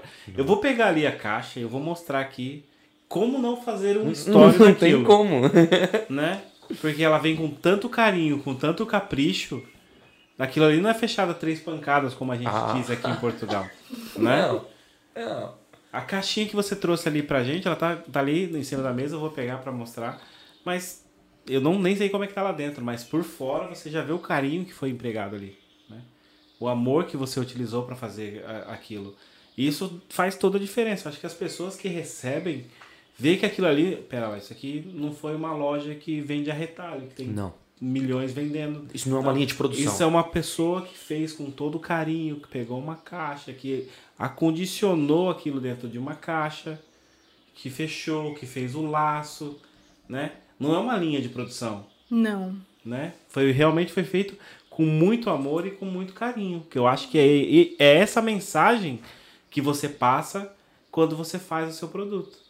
E como não vamos fazer uma história quando a pessoa recebe disso? Você chegou aqui, você deu uma prenda pra, pra Priscila. A Priscila já fez a história, não tinha nem 10 minutos que ela tinha 10 recebido. segundos! né? E ela já fez uma história, por quê? Porque realmente é isso. É o carinho, a gente sente o carinho nas coisas. tudo que a gente faz, eu costumo dizer, é, voltando um pouco para a área da liderança mesmo, é para as pessoas que trabalham comigo, hoje eu tenho o privilégio de liderar uma equipe muito boa, por acaso, e eu falo para as pessoas, quando eu peço alguma coisa para eles, eu falo, faz, mas lembra que é para mim, não é porque eu sou seu chefe, é porque eu quero carinho. Faz com carinho. As pessoas sabem disso. Quando eu peço qualquer Sim. coisa, eu falo, faz qualquer coisa, faz com amor, pensa bem, faz com carinho para mim. Às vezes é um relatório no Excel, mas só faz com carinho. Dá outra cara, não dá? Que a pessoa quando bota o coração nas coisas, dá outra cara. Seja uma caixa, seja um, re, um, um relatório. Eu tenho amor no que eu tô fazendo, aquilo muda totalmente o contexto. Se você sabe, isso foi pensado para ser feito, alguém fez com muito, com muita dedicação. Isso dá outra diferença. É verdade. É onde gera o resultado. Né? Tem um. Acho que vocês. É irônico que eu vou dizer agora, tá? Devem conhecer um tal de Ayrton Senna. Conhecem ele? ele dizia assim uma coisa muito legal, muito bonita. Que é assim: não importa a sua classe social, se você é rico ou se você é pobre. Quando você faz com amor e com carinho, a coisa acontece. Então, é, logo que ele coloca outras palavras, mas eu encurtei a frase toda, que é um texto enorme que ele coloca ali. Então, é realmente isso. O que você faz é o seu diferencial. O carinho que você coloca ali é o seu diferencial. Quando faz um relatório para o Ronaldo com aquela coisa do, oh meu, eu vou fazer aqui algo bem feitinho, com, com amor, né? Coloca amor naquilo. Tá feito. O resultado ele é inerente, ele vai vir, ele chega. Querendo ou não, pode ser em passos de formiguinha, como nós buscamos, mas um passo de formiguinha você constrói em formigueira. Então é assim que tem que ser, as coisas têm que ser caminhadas. Penso eu, essa, essa é a minha visão, é o meu modo de enxergar quando se tem um negócio e quando se cria uma identidade e quando tem que colocar ali mesmo é, amor e carinho. É, o, é, é o diferencial. Ele não vai pensar duas vezes para fazer o story. Ele vai fazer na hora. Porque ele quer mostrar aquilo. Chegou, olha que legal, olha que bonito, olha não sei o quê. E, e, e é assim que se cria, é, ganha mercado e se cria identidade. Exatamente. Eu demorei para chegar nos meus seguidores, né? Cheguei agora há pouco. Mas para mim assim foi super importante, porque desde o começo, como eu sou assim uma praticante mesmo da lei da atração, eu defendo essa bandeira. Eu sempre pensei, olha, não adianta eu comprar seguidores, a internet tá aí vendendo seguidores, hoje você compra até no AliExpress, você compra seguidor, né? Mas eu não, não fui por esse caminho porque eu achava que eu não devia comprar. Porque comprar seguidor, o seguidor que a gente compra, ele não se transforma em cliente. Não, exatamente. Né? Para mim é muito mais fácil estar tá lá como uma vitrine se você quiser. Você vai lá seguir. Se você não quiser, ok, não tem problema. Vamos para frente, né? Eu sempre costumo dizer, até para mim, para algumas colegas empreendedoras, é, que lógico que a gente vai ter aquelas pessoas que vão dizer assim, ah, não quero comprar não, teu produto é caro. Aí eu não quero porque isso tudo você está cobrando por isso, ou por uma caneca, ou não sei o quê. E eu digo sempre para elas: olha, minha gente, não adianta vocês ficarem tristes com isso, porque essa pessoa que fala dessa maneira, ele não é seu cliente. Exato. É simples. É, a pessoa que não vê a qualidade do seu produto não, não merece comprar o seu produto. Não é meu cliente. Tá tudo certo, tá tudo bem. Amigos na mesma. Amigos na mesma. Ele vai procurar o. O, o, chinês, o, vai no chinês. O chinês ou ele vai procurar quem, a quem ele quer comprar e não tem problema se não for comigo. Né? Mas quem compra comigo sabe aquilo que leva. Olhe, querido, me desculpe, eu não, sou você, assim mesmo. Você pega ali e, e trabalha. Não, é. mas, mas, sabe, é isso mesmo. É isso, é isso, é isso, Gabriela. Esse é, é o Chan. Esse é o Chan. Né? E sabe o que vai acontecer com essa pessoa que não comprou com você e vai comprar no chinês? Ele vai comprar com você uma hora dessas. E ele vai falar assim: gastei duas vezes. Se eu tivesse comprado aqui de primeira, teria dado, teria dado certo. Era melhor. O produto realmente tem qualidade. Porque hoje em dia, o que, pre... o que eu, eu prezo quando eu vou comprar alguma coisa, e acho que vocês também, é, é a qualidade do produto. Tatear o produto é muito importante. Isso ainda funciona muito. Quando você pega num produto e vê aquilo, fala, é algo de qualidade. No seu caso, como você aposta em entregar o produto na casa do cliente, para que então gere aquela, aquela surpresa, não é? é? Naquele momento é que ele vai ver o seu produto e a qualidade e o carinho. Pronto, é ali. A partir dali ele vai fazer um stories e vai gerar conteúdo, vai gerar formas, vai distribuir, vai cair na rede. E aí. E o passe a palavra que está desde o início, na raiz do meu negócio, se perpetua até hoje. Exatamente. Porque cada story desse me gera um novo seguidor. Eu passo a palavra. de uma maneira assim natural, tranquila e eu me contendo ali, porque lógico, né, gente, quem é que não quer ter 10 mil seguidores? Quem é que não quer ter 5 mil seguidores? Todo mundo quer, né? Sim. Todo mundo quer isso. Mas é, no meu caso. É, é como você mesmo disse, o seu nicho, naquilo que você trabalha hoje, você precisa de seguidores que comprem. Exatamente. E as pessoas que vão te seguir são pessoas que querem comprar ou têm interesse no seu produto. Exatamente. Né? É, tem pessoas que precisam de pessoas seguidores só para visualizarem. Sim. Que faz sim. sentido ela ter muito seguidor, porque ela, aquela pessoa ela não vende um produto. Sim. Né? Então eu tenho que ter visualizações, eu tenho que ter pessoas, eu tenho que ter quantidade. Tem que ter interesse, digamos assim. Isso. Tem que gerar aquele interesse, digamos É isso, assim. isso. Né? No seu nicho tem que ser pessoas mesmo que querem aquele produto naquele momento. Né? E o bom, o bom que eu vi na sua página é as coisas sazonais que você faz. Né? Dia dos namorados, Dia, do dos pai, pais. dia da mãe. Isso é muito legal. Você faz campanha mesmo assim. É muito personalizado, personalizado as suas campanhas, porque é você que faz naquele período e é uma quantidade limitada de produtos. Limitada. Acabou, Acabou. acabou. Adeus, É ô isso. Laura. Mais nada. Adeus. Isso Mais também é nada. uma coisa que, que cria nas pessoas a necessidade da urgência, né? Isso também é uma, uma das técnicas do marketing, é isso, é a necessidade da urgência. urgência. é. A gente vê que, ou da escassez aqui nesse caso, porque sabe que é um produto que é bom, bonito, barato e por vezes não tem muitos. Então se eu não comprar, eu vou perder. Isso que é bacana também né, nos seus produtos. É isso. Eu penso assim com antecedência nas, nas datas comemorativas, né? E penso é, da seguinte maneira: eu vou desenvolver um laço diferente. Às vezes eu não tenho nenhuma padronização ainda, digamos assim. É, mas eu tenho uma caixa branca, o laço da minha prenda é lilás, né? É aquele púrpura, que é a minha cor. Mas, olha, campanha Dia da Mãe, o que é que eu posso fazer? Eu posso desenvolver uma tag diferente, eu posso mudar a cor do meu laço, né? Campanha do Dia do Pai, na mesma. Campanha Dia dos Namorados, Isso na é- mesma. E, e- isso mostra a, a criatividade. Né? E quando coloca a criatividade no momento certo, na hora certa, você acaba por conquistar indiretamente as pessoas. Então acaba, cai naquilo que o Ronaldo disse. E aquele momento. Se não for aquele momento, não é mais. Então eu tenho que comprar com ela. E, e quando você traça isso e transforma isso em objetivo da pessoa, espetacular. Ganhou, fez a venda e você vai conseguir disseminar o teu produto para onde e para o nicho que você quer. Aí esse é o, é o ponto. Esse é- eu acho que sim, eu acho que sim. Tá no caminho certo. Legal.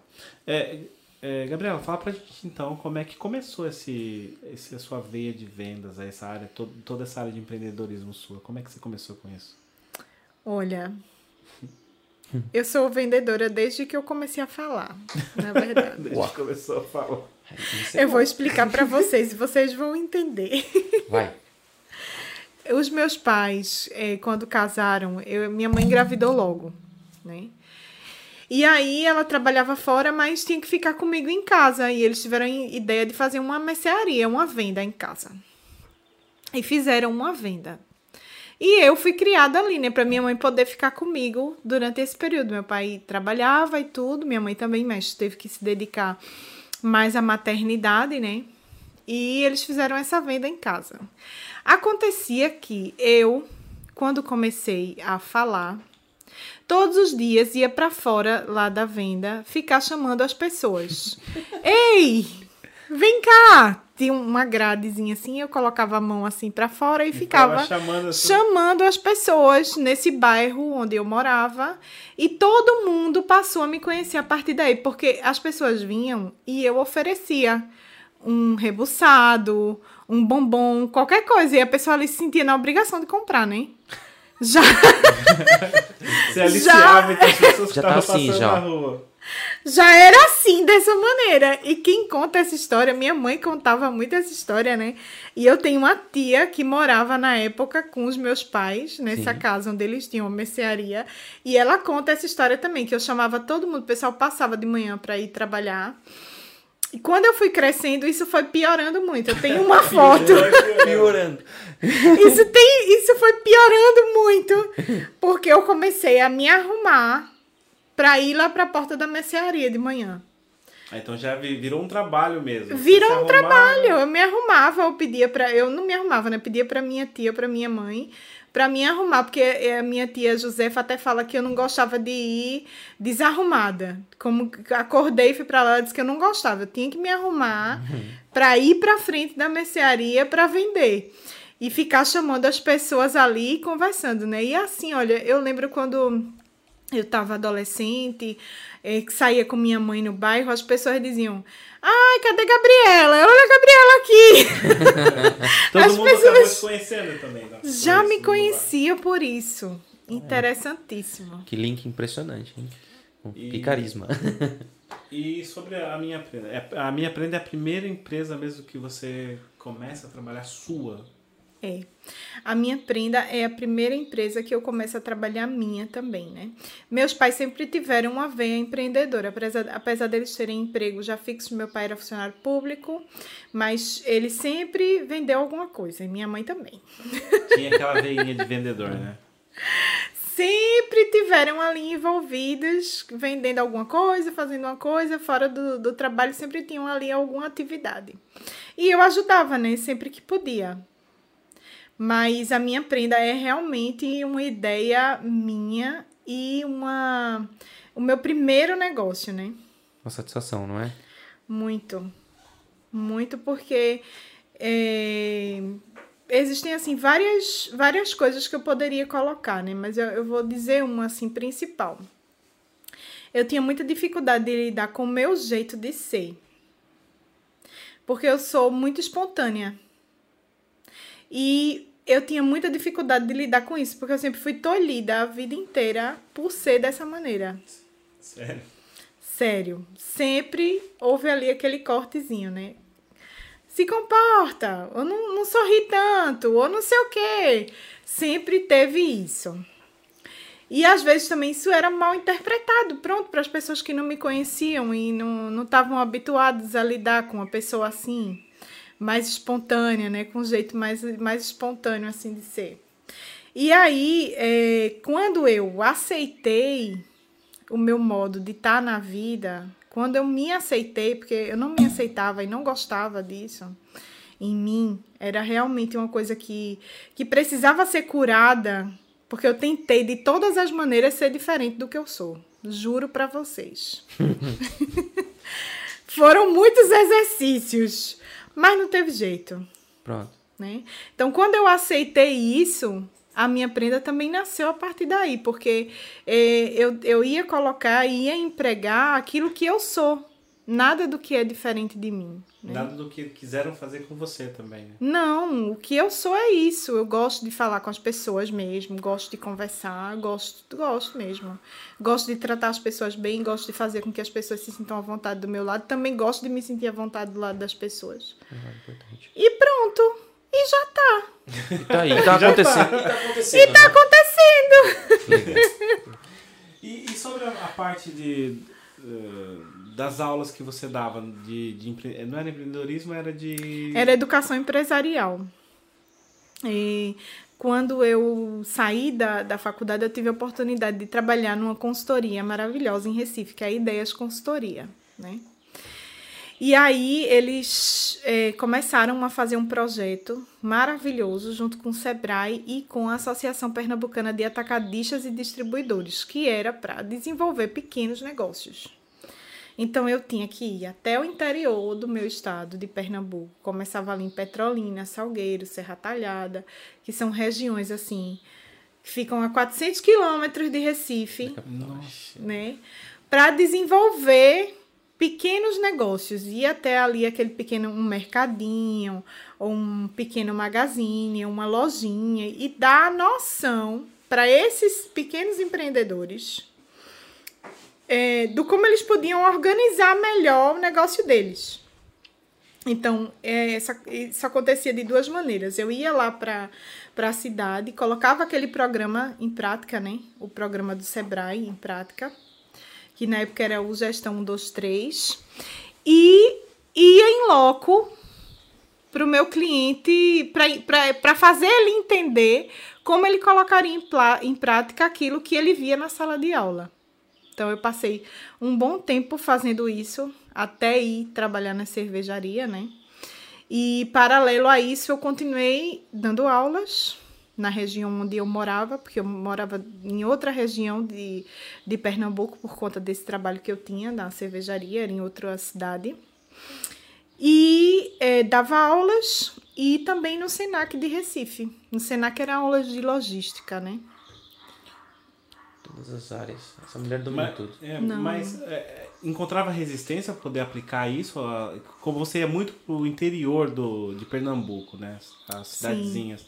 As pessoas que procuravam isso ou você que eh, proativamente ia às pessoas com o programa do Sebrae? Não, elas que. É é assim, os fornecedores delas, as grandes empresas, os grandes fornecedores, eles arcavam com todo esse custo junto ao SEBRAE e à Associação Pernambucana de, de Distribuidores. Porque se o- eles melhorassem, eles iam vender mais. Com certeza. Mas você encontrou muita resistência, né? Coronéis lá pro meio do Pernambuco, não tinha isso, não?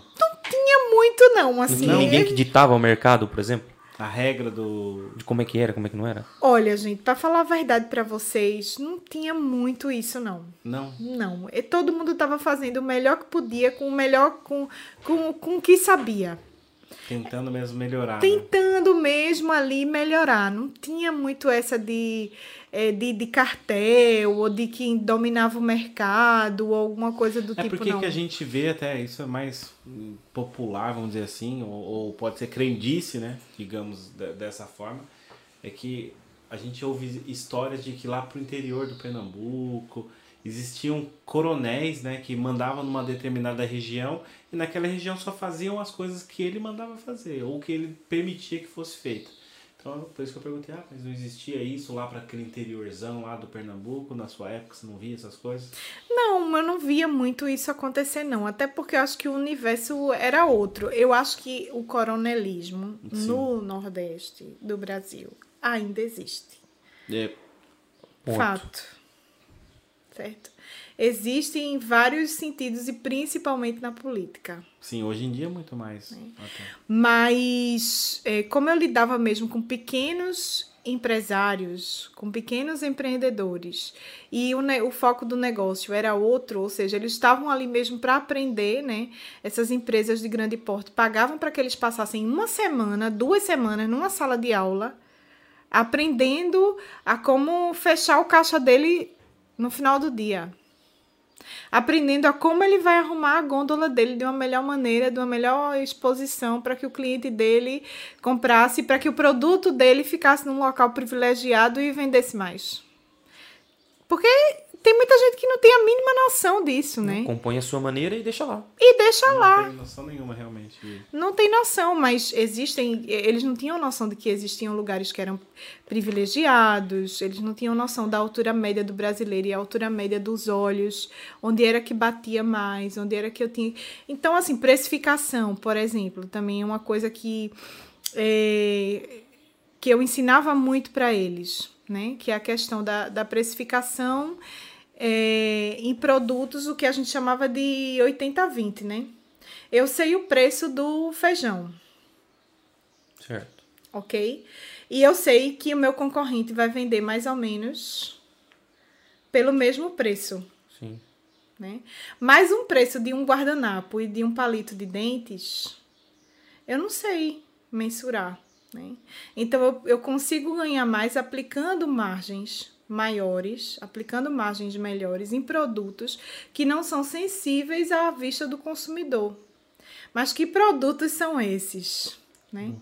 Aqueles em que ele não consegue fazer a comparação. Então a precificação ela está muito voltada para isso e as pessoas não têm a mínima noção. Quando você chega com um tipo de informação desse, um cara que está a 400 quilômetros da capital, Tá meio isolado. né? Surreal, né? Acaba por ser surreal. É fala, "Mas surreal! É É possível? possível, claro que é. Você sabe o quanto custa um guardanapo? Não, mas quanto custa um quilo de feijão? É tanto. É tanto. Então tá, então eu tô dando um exemplo muito brusco é- para é bom. vocês, É tá? Mas num universo, por exemplo, de um, de um pequeno mercado com 9 mil itens, 8 mil itens, Isso é muita coisa, Ai, não? Eu acho que é. né? Isso é muita coisa. E eu acho que isso foi assim de grande valia e de grande ajuda enquanto esse enquanto esse projeto estava no ar, né? Acho que abriu os olhos mesmo de muita gente. E o que falta mesmo é as pessoas terem informação e aplicarem as informações que, que tem. Que é o mais importante. Que é o mais importante, que muita gente tem, mas tem preguiça, né? De ir na ponta e fazer acontecer. Um ano depois eu voltava, via gente que deslanchou com as informações que tinha recebido, entendeu a importância daquilo e foi lá e tá gigante hoje em dia. E via gente que não tinha saído do, do canto, estava Porque lá. não aplicou, na verdade, não aplicou aqui o ensinamento que você passou. E teve o mesmo, o acesso ao mesmo tipo de informação. Sim, sim. Né? No fim do ano sempre se fazia um prêmio com, com quem é, íamos para um resort lá em Recife, com, eram dois dias nesse resort e, e eles entregavam um prêmio, as pessoas iam ver quem tinha conseguido aplicar ou não. Um fim de semana maravilhoso, luxuosíssimo. Mas quando eu encontrava no fim do ano os clientes pelos quais eu tinha passado, minha gente era muito pouco. Nossa. Era muito pouco quem, quem realmente tinha conseguido ir até o fim, plantar tudo e fazer com que as coisas acontecessem. É, O conhecimento sem, sem aplicação é só conhecimento. Se você não aplica aquilo que você aprende, você só sabe aquilo. E teoria é completamente. é lindo, mas é completamente diferente da prática. Quando você coloca isso em prática e começa a dar resultados, que é o que você está dizendo, e você colhe esses resultados, a tendência é você, a partir dali, abrir seu leque, abrir seu horizonte e ir mais além. E aí, acho que era o ponto que você chegava lá, não era? Era o ponto que você brigava mais, era para o desenvolvimento, então, desse microempreendedor, posso assim dizer. Sim, até questões, eh, por exemplo, de, de limpeza, noções mesmo de limpeza, que a gente vem aí com uma, uma técnica lá da Segunda Guerra, que é aquela do, dos 5S. 5S. Coisas assim mínimas. Imagina você chegar lá e mesmo com aquela linguagem pro, pro sertanejo dizer para ele, olhe, você tem que descartar, você tem que limpar aquilo que você não utiliza mais. Você tem que encontrar um lugar para ficar. Isso aqui tem que ser limpo de tanto tanto tempo. Coisas assim, noções mínimas que às vezes a pessoa não tinha, né? Mas que que estava disposto, que estava aberto ali a aprender. Um, tá, tão aberto sempre a aprender, a absorver novos conhecimentos. Uns vão colocar em prática, outros não, vão passar por aquilo dali e tá tudo certo. Isso. É que ter sucesso dá trabalho, né? É, dá trabalho. dá Nada trabalho. cai do céu, né? É. A pessoa que quer ter sucesso tem que ter trabalho, não adianta. E é uma coisa que eu vou dizer para vocês, assim, quando eu resolvi mesmo ir para a internet e também quando eu resolvi empreender, eu fui buscar eu fui procurar aprender com quem sabia, com quem está dentro do mercado, né? Eu fui mesmo para a internet e fui investir em cursos e buscar pessoas que pudessem me ensinar aquilo que eu não sabia. Pô, isso. E faço até hoje, né? Faz sentido. Não, porque não tem sentido nenhum você é, buscar em alguém que não, não faz, alguém que não, que não vai agregar. Você tem que buscar onde está o nicho, onde está aquilo que você quer. Porque se você só for buscar por buscar, não vai sair do lugar, vai patinar. Vai ficar patinando no mesmo lugar e você vai falar assim, pô, onde é que eu tô errando? Não, você não está errando, você só não buscou. Aliás, você só foi observar quem não deveria ser observado, né? Ou você, pronto, você investiu, acreditou e foi. E é aí que entra a grande sacada da minha cena, da, da sua, da sua cena, né? Que é o seu negócio, da minha prenda, né? É verdade, Rodrigo, é verdade. E é assim que eu acho que, que as coisas caminham. É é uma forma de ver diferente. Quando você começa a buscar informação no lugar certo, para que, que você vai buscar informação com uma pessoa que não te dá informação? Ou se ela te dá informação, ela, ela vai ter uma informação incompleta. Por quê? Porque não tem conhecimento de causa. Né? É, há uma diferença entre ser eficaz e ser efetivo. É aí que, que nós temos que bater, nós temos que ser efetivos. A eficácia é importante? É importante, até determinado momento. Mas quando você é efetivo, você atingiu o seu objetivo. Você chegou lá no teu foco. É aí que, que faz a grande diferença da coisa. E eu noto isso no, no seu modelo de negócio hoje. É o que eu estou enxergando, olhando para você e vendo toda a tua trajetória, teu caminho, eu enxergo isso, com certeza. E, e vai mais- muito mais além. Porque está buscando desenvolver ainda mais. É verdade. Tô buscando mesmo. Então é isso. Gabriela, eu quero, em nome do Liderando, agradecer sua presença aqui. Muito obrigado por ter vindo aqui ter esse bate-papo com a gente, tá? Foi muito bom, gostamos muito de te receber. Ainda tenho que pegar ali, na verdade, o. o... Aprenda, cara. Eu quero mostrar Vai lá a buscar, prenda. vai lá buscar. Eu vou lá buscar a prenda. Parabéns. Obrigada. Quero muito agradecer a vocês, desejar assim muito sucesso. O presente que eu escolhi para vocês, ele tem tudo a ver com esse momento. Olha aqui, como a gente. Eu vou até mudar a câmera aqui para mostrar isso aqui. Mostrar direitinho. Olha para isso aqui. Olha como é que é- a minha prenda envia para sua casa. É assim, ó. É é por isso que ela falou que todo mundo faz uma história com isso. Porque olha a perfeição, olha o carinho que é feito aqui. Tá vendo? Tem aqui um Tem um autocolante ali, olha. minha Tudo. prenda. Eu tô até com medo de abrir, meu. Ah, não, mas pode abrir. Não quero desfazer o laço. Tá tão lindo. não, ele vai desfazer de toda maneira. Quero guardar o laço. Até o laço Ele é vai desfazer, bonito. não tem vai, não. problema. Então, assim, eu digo, eu vou escolher um presente para os meninos que deem significado, né? Que eu gosto muito de presentes com significado. Pode ir, pode puxar, não tem problema. Não, ele tá. Ele... E aí eu escolhi um para cada um. E o símbolo disso é prosperidade, é fartura. E é isso que eu desejo para vocês. Já tô curioso. São duas canecas, meu. Ó, que lindo. São peixes. São peixes, mano. Os peixes são lindo. sinônimo disso, né? De fartura, de prosperidade. Olha aqui, ó. Tem um peixinho aqui verdinho, muito bacana. Tem um outro também outra tonalidade de verde aqui. Olha isso. Lindo. Obrigado, Gabriela. verdade. Obrigada eu. Não Obrigado. tem como agradecer mais. Obrigada eu. olha, Muito, sucesso para vocês. Olha aqui como é que vem, ó. Tá? Mesmo, não sei se vão conseguir ver, mas vem acolchoado aqui, ó.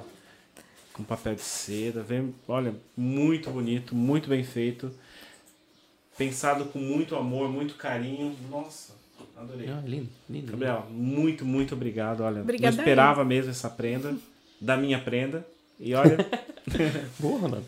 Nossa, já vai ficar aqui na mesa, já vamos usar já, meu. Com certeza. Simboliza prosperidade, não é isso? É, os peixes simbolizam a pros- a prosperidade, né? Um arquétipo de muita fartura, de prosperidade. Eu digo, ah, eu vou levar um presente com significado, já que eu sou a primeira convidada, né? Que vocês tenham, assim, muita prosperidade, muito sucesso no que Obrigado. vocês estão fazendo. Sim. Tá bom? Parabéns também, eu adorei vir aqui. Nós que agradecemos a sua presença e a gente vai ter mais vezes com você aqui. A gente quer que você volte aqui mais vezes Tá pra bom, gente conversar.